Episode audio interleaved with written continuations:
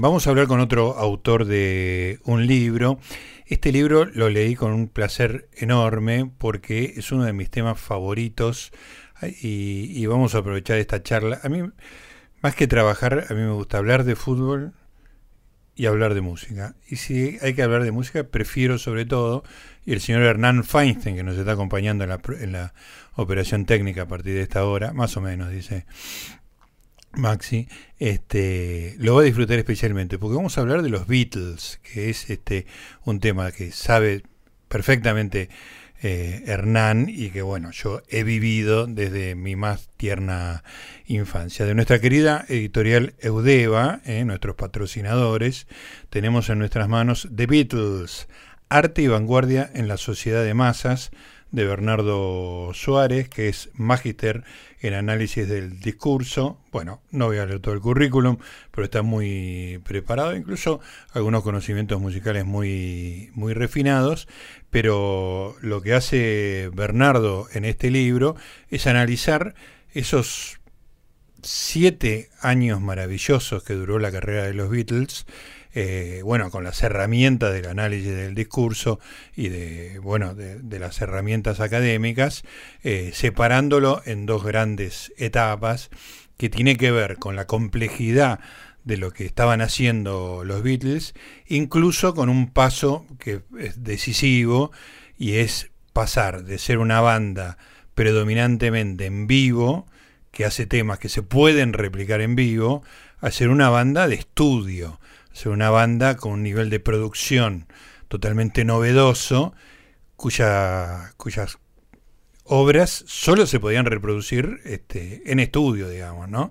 No en vivo, con ese rulo final que es este Let It Be, con, ese concierto famoso en la terraza, que es un poco como decir, volvamos a, a, los comienzos. Pero Bernardo hace un análisis muy refinado de toda esta trayectoria que yo viví de niño y que me dio mucho placer eh, leer. Por suerte lo tenemos en línea. Bernardo, ¿cómo te va? Gustavo Noriga te saluda. ¿Qué tal, Gustavo? Buenas tardes, ¿cómo te va? Muy bien, gracias por estar ahí una tarde de domingo para charlar un rato con nosotros sobre los Beatles. Puede ser sobre fútbol, sobre música, también coincidimos ahí en los, ah, gustos, de la charla, digamos. Ah, perfecto, perfecto. Bueno, vamos a, por, por respeto a Udeva, este, hablemos de este libro, pero en otro momento hablemos de fútbol también. Dale, dale. muy bien.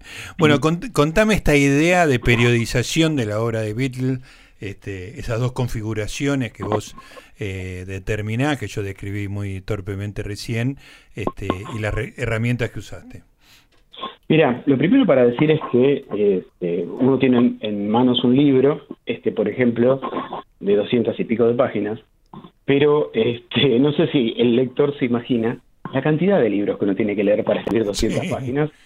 Claro, este, entonces hubo mucha lectura de, de la, viste que hay mucho escrito sobre los Beatles, este, mucho, de todo lo que quieras, hay películas, este, entonces la idea justamente no era escribir un tipo de biografía, porque hay muy buenas de las que he leído, sino eh, entrar por otro lado, que es la, la pregunta del libro, la pregunta que yo me hago, yo escucho a los Beatles hace 50 años, los disfruto, como vos decís, y, mm, pero también escucho mucha música, rock y otras músicas. Y la pregunta es, este, ¿por qué los Beatles eh, generaron este fenómeno? Pudo haber sido otra banda, había otras bandas, incluso mejores musicalmente que los Beatles. Sin embargo, viste, hubo ahí eh, un fenómeno en torno a, los Beatles que me pareció muy interesante indagar más allá de, incluso más allá de lo musical, porque hay algunas aristas que van este, más allá de lo musical. Entonces, un poco ese fue este, el origen. La mm, división en dos periodos, este, en, general los biógrafos eh, separan en dos periodos, ¿no? Este, la, etapa de, que, dan los recitales y la etapa en el estudio, ¿no? Eh, lo que a, mí me llamó la atención fue, bueno, las características este, generales que, que aparecen en una etapa y en otra etapa, y ese disco pivot, porque ellos se cansan, se pudren, ¿no? Hay un montón de razones por las cuales dejan de tocar en vivo, porque no pueden este, sonar como quieren. No pueden ni escucharse prácticamente. Claro, hacen mímica porque la gente no los escucha. Si uno mira ahora, este, y por ejemplo el concierto que dieron en, el estadio de Nueva York, y los equipos con los que los daban, creo que un, un grupo que empieza a hacer música tal vez tiene mejores equipos. Seguro, claro. en un estadio de béisbol con 70.000 personas gritando todo el tiempo. ¿no? Exacto, claro. Entonces eso habla también del fenómeno que fue. Entonces, bueno, un poco el desgaste, este, estas cuestiones lo llevan a recluirse en el estudio. Pero eh, más allá de, de pueden haberse recluido en el estudio y seguir haciendo una música media parecida. Claro. Había otras inquietudes y otras búsquedas, porque mm, ahí hay un disco que para, ah, para mí es pivot, ¿viste? Muchos este, hacen foco en el, en el Sargento Pepper, que es realmente una obra de arte. Pero para mí el disco anterior es donde se produce la, ruptura, para mí para un montón de gente, no, no estoy descubriendo la pólvora con esto, que es Revolver en donde empieza ahí a haber una, toda una cuestión de experimentación, ya habían metido algunos instrumentos hindúes, ¿no? Y hay temas que son difíciles de catalogar. Vos no puedes decir que Revolver es un disco de, un grupo pop, por ejemplo, ¿no? Eh, entonces ahí ya, ya hay una mezcla extraña que después seguirá su curso y encontrará una forma por ahí más acabada en Sargento Pepper y, y, tendrá sus recursos, porque después Viene el álbum blanco, que también es una obra difícil de catalogar y muy ecléctica. Y para mí, eh, eh, bueno, este A.B. Rowe es como este, lo más redondito que hacen, lo más prolijo, de, una, una despedida muy prolija. Y, que de alguna manera es como la culmine de esa de, ese encierro en el estudio y en la producción, ¿no? Claro, claro. Hay algo que aparecía también ahí que decían, ¿no? En, uno de los libros que leí, la verdad no me acuerdo igual, ¿no? Pero eh, vos fíjate que parece como que iban como un poco a contramano, porque bueno, ellos son los que, de los primeros, o no sé si hubo alguno antes, este, creo que no, de empezar a tocar en un estadio, porque el fenómeno se les había ido tan de escala que no, no, no, no había teatro. el teatro no tenía sentido para ese fenómeno, ¿no? Exacto. Y, y además, viste, cuando los grupos, por eso digo que, es raro, porque los grupos de ese momento, pensá en The Who, por ejemplo, ¿no? que estaba en ese momento, los Rolling Stones, vos ves que los tipos sobre el escenario tenían, no sé, rompían guitarra, saltaban, bailaban, y vos veías tocar a los Beatles en el escenario y parecían cuatro muñequitos parados. Sí, sí, sí, sí, movían la cabecita nada más. un paso este, bailantero, parece que sí, Sí. Y con uniforme en su momento, después lo fueron dejando, ¿no? pero al principio uniforme. Y cuando ellos se encierran en el estudio, también decía alguien, ¿no? es como ir un poco contramano, porque es la época donde todos los grupos salen para afuera claro, y, para dar las grandes, los grandes conciertos. Y hay un hecho puntual que es que cuando ellos están separando, este, hay, o en el año que se separan, hay dos grandes conciertos enormes, bueno, uno es Woodstock, ¿no? Al aire libre, un poco antes, pero después está ese concierto en la isla de Man, también, en Inglaterra, que reunió un montón de gente. Entonces, este, hay, hay, viste, como una cosa de rara, porque sí, sí, para afuera y ellos estaban para adentro. Claro, como que había gente que podía juntar 500.000 personas y los más grandes de todos no salían de, del estudio, ¿no? Eran muy llamativos. Es como, viste, los sabios griegos que se encierran para, filosofar, algo así. Tal cual, tal cual. Eh, Bernardo, hay una... Eh, te tuviste en Revolver como, como álbum este, bisagra, digamos, ¿no?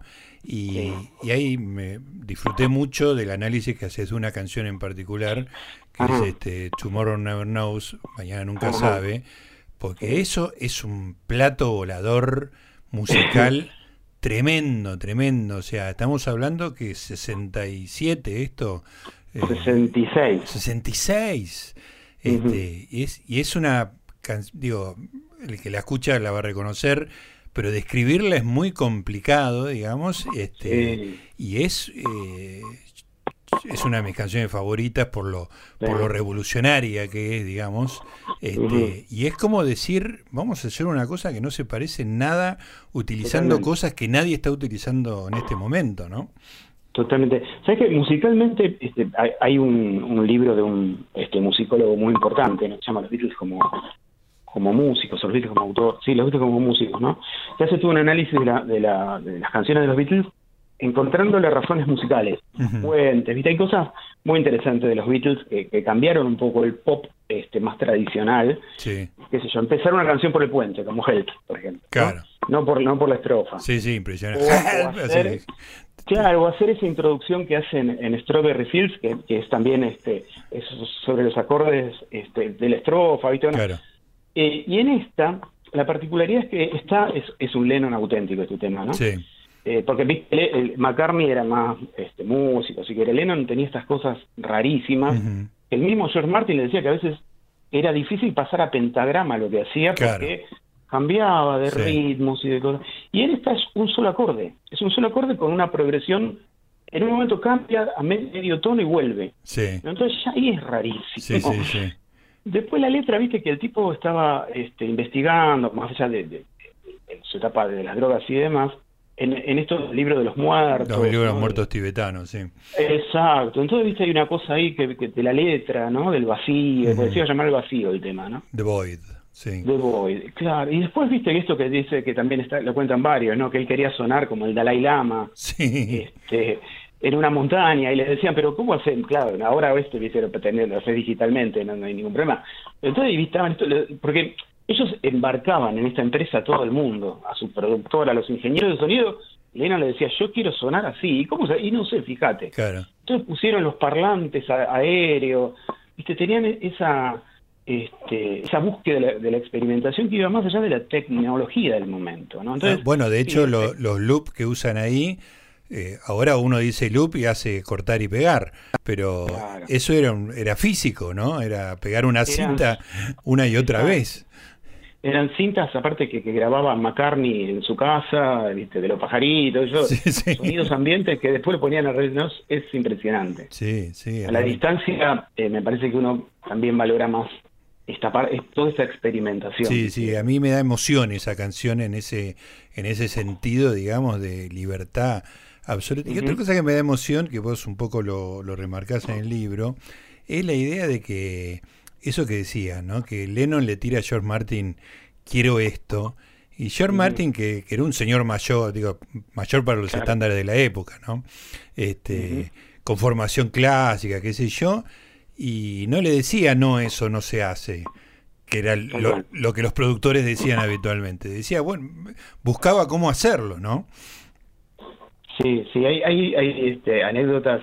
Este, el solo de Penny Lane con esa cornetita. Sí, sí, la, la, picolina esa chiquitita que, suena muy aguda.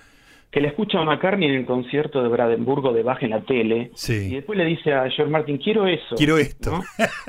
y, le contratan a, uno, un, tipo muy este, monstruo musicalmente. Y lo termina de tocar el tipo y McCartney dice, no, pero lo quiero un poquito más alto. Un poco más alto, digo, para que la escuchen los perros nada más. Y en un momento Martin le dice, ¿qué quieres que se muera este tipo? No, más. no hay cosas... Este, eh, increíbles, ¿no? Por eso de, tantas películas también, de, porque es realmente de película. Hablando de películas, Bernardo, este, y hablando de Mañana Nunca Sabe, este tema experimental tan loco, no sé si lo debes saber seguramente, pero la utilización que, uso, que hizo Mad Men de esa canción, no sé si la tenías presente. Ah, Mm, no, si me acuerdo de Mad me acuerdo que varias veces aparecen los Beatles en Mad pero de esa puntualmente no me acuerdo. ah, es extraordinario. Déjame que, que, te robe unos segundos a, tu muy interesante participación, pero para mí eh, cierra mucho con tu libro, además. Este, Nada, eh, están en la agencia y empiezan a sonar los Beatles. Entonces dice, hay que hacer algo como esto. Y le llevan discos pop que son falsos Beatles, digamos, ¿no? Este, Y, ¿cómo se llama el protagonista? Ah, el, eh, sí, el publicitario, no me eh, acuerdo. ahora digo John Hammer, pero ¿cómo era el...? este, no me acuerdo. Bueno, sí, sí, lo tengo. Este, eh, a ver, me, Don... Don... Draper, Draper. Draper Don, Draper. Don Draper, este, la, la mujer que es francesa y refinada, le dice, escucha esto. Y le da revólver y le dice, escucha este tema. ¿no? Entonces se queda solo en su super departamento, se sirve un whisky como siempre, y pone mañana, y él estaba esperando las canciones pop. Este, y, te digo que lo vayas a revisarlo a, YouTube donde se encuentre, porque es extraordinario, porque no entiende nada, ¿entendés? Eh, era, es, él esperaba una cosa pop y se encuentra con una revolución para la cual él no está preparado, ¿entendés? Este, claro, o un cambio de paradigma musical extraordinario. Este, Eso también, viste, es como que los este, prepararon a su público, porque hubo mucha crítica en... ahora son, como uno dice, son como obras de arte, Sargento Pepper, pero mm, Sargento Pepper, yo había eh, tenía recortes de los diarios de cuando salieron, ¿no? Y había gente que, que se emocionaba, qué sé yo, el cantante este Brian Adams, eh, no, Brian Wilson, el de, sí, el de mm, Ah, estoy, con la memoria. Sí, estamos malísimos. La banda de los Beach Boys. El de los Beach Boys, este, dice que cuando escuchó, McCartney le llevó, porque ellos tenían una competencia con, los Beach Boys. Ah, sí, se deprimió. La competencia no era con los Rolling Stones, era con los Beach Boys, de, costa a costa. Y claro, cuando ellos estaban por sacar este Pet Sound, no me acuerdo qué disco estaban por sacar. Sí, Pet Sound. Y McCartney le muestra las cintas, estaban con la mujer, dice que se pusieron a llorar, ¿no? Y que el tipo después suspendió. De hecho, este, estaba componiendo un tema que lo sacó como 20 años después. Sí, Smile, sí. Smiles, exactamente. Pero este también eh, había recortes de diarios que vi de esa época de la crítica y le dan con un palo. Mira. Este, los, Beatles, los Beatles le dan otra vez la espalda a su público, se meten en cosas raras, ¿viste? Mira que lo recibían todos con aplausos. Claro, claro.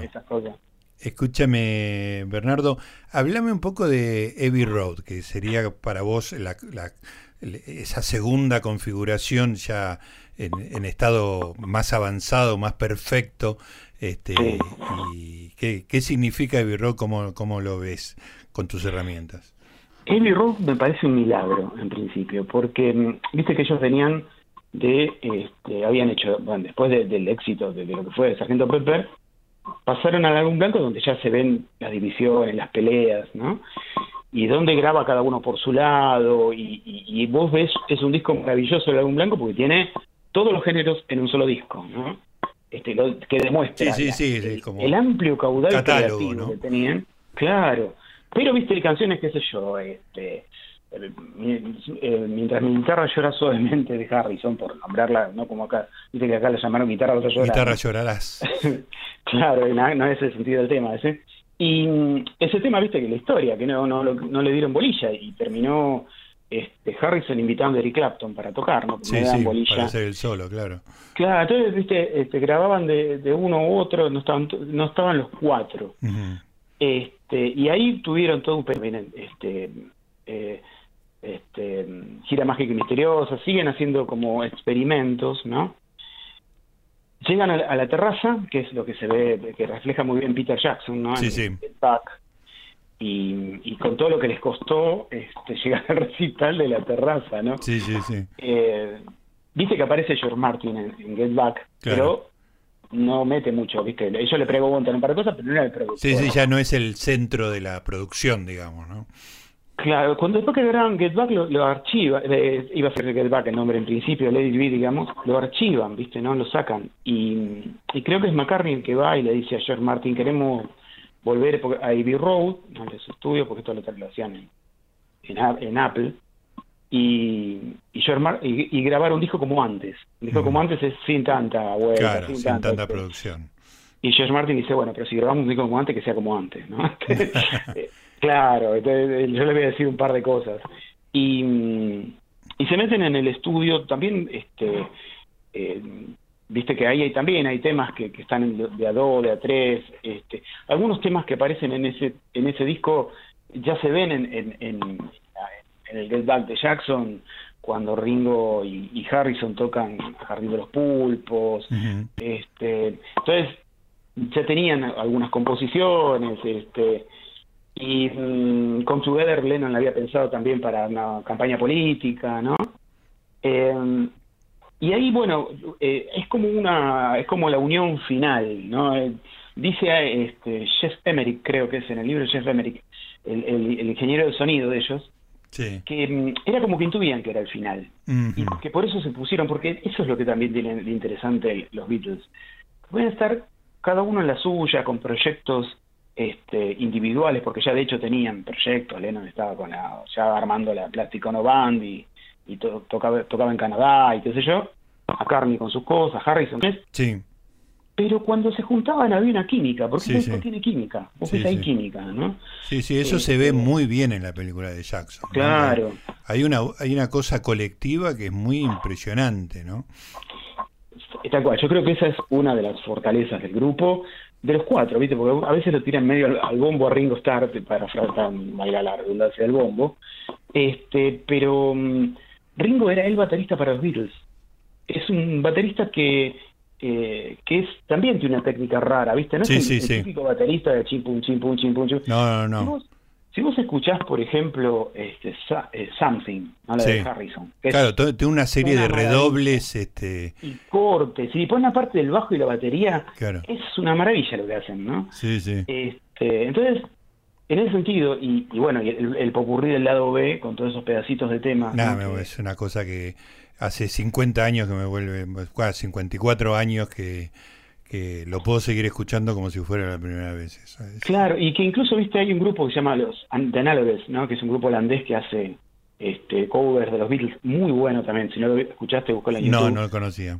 Está en Europa rompiéndolo todo, y porque hacen es, espectacular los covers que hacen. Entonces, hacen el popurrí. Y si vos ves todo lo que tienen que hacer y pensar cómo lo hicieron estos en ese momento, sí, sí. por eso digo que es medio mágico el, el disco y es muy prolijo, es muy redondito en eso. Sí, sí, sí. Y además, como, como decíamos, Bernardo, este, una era totalmente predigital, digamos, ¿no? Claro, este, eh, todo, todo lo que hicieron era físico, era sobre cintas este, y, haciendo efectos, eh, ubicando las cosas adentro, afuera, ¿viste? Una creatividad. Hay una, en, ese mismo, Josh Emmerich, el, ingeniero de sonido en, sobre Abbey Road, estaban grabando Something, ¿no? la de Harrison, y le dice a Harrison, mira, tenemos ya grabamos bajo, batería, faltaba el solo, ¿no? Y le dice, pero no tengo posibilidad de que lo hagas en más de un canal, dice, tenés que hacerlo en, directo y sin pinchar, porque no tenemos posibilidad. Y Harrison, dale. Y el tipo dice, lo tiro de una, el solo que sale en el disco, lo tiró así de una, este, no había otra posibilidad. Claro. Y quedó. Qué bárbaro. Impresionante. Bueno, Bernardo, la verdad que eh, ha sido un placer leer tu libro. Este, es una música que me acompaña desde chico y, y me, la enriqueció. Digo, uno cree que ya, ya está, que ya me dio todo los viste y, me pasa con cada cosa que veo. Me pasó con lo de Peter Jackson. No sé si viste el documental de McCartney con Rick Rubin. Una maravilla. Una, cosa de locos. este Y tu libro se suma a eso. ¿eh? Me, me, me, enriqueció de una cosa que yo creí que ya conocía de punta a punta. Así que te, te agradezco y te felicito al mismo tiempo. Bueno, muchas gracias. Esa, lo que me pasó a mí con el libro cuando lo terminé, yo lo estaba escribiendo para mí en realidad. Claro. Este, claro, fue en la pandemia. ¿viste? Ah, y cuando lo terminé dije, lo encuadernaría y me lo quedaría porque me encantó, para mí. Pero digo, ¿le gustará esto a otra persona? ¿viste? Dije, bueno, voy a probar, si, pega, pega. Y si no, me lo quedo para mí, para que lo vean mis descendientes. Y bueno, y entró en Eudeva y por lo menos a mí me, me hizo muy feliz. Me alegro muchísimo, me alegro muchísimo. Te mando un abrazo. Un gran abrazo, hasta luego. Ahí estaba, The Beatles, Arte y Vanguardia en la Sociedad de Masas, de Bernardo Suárez.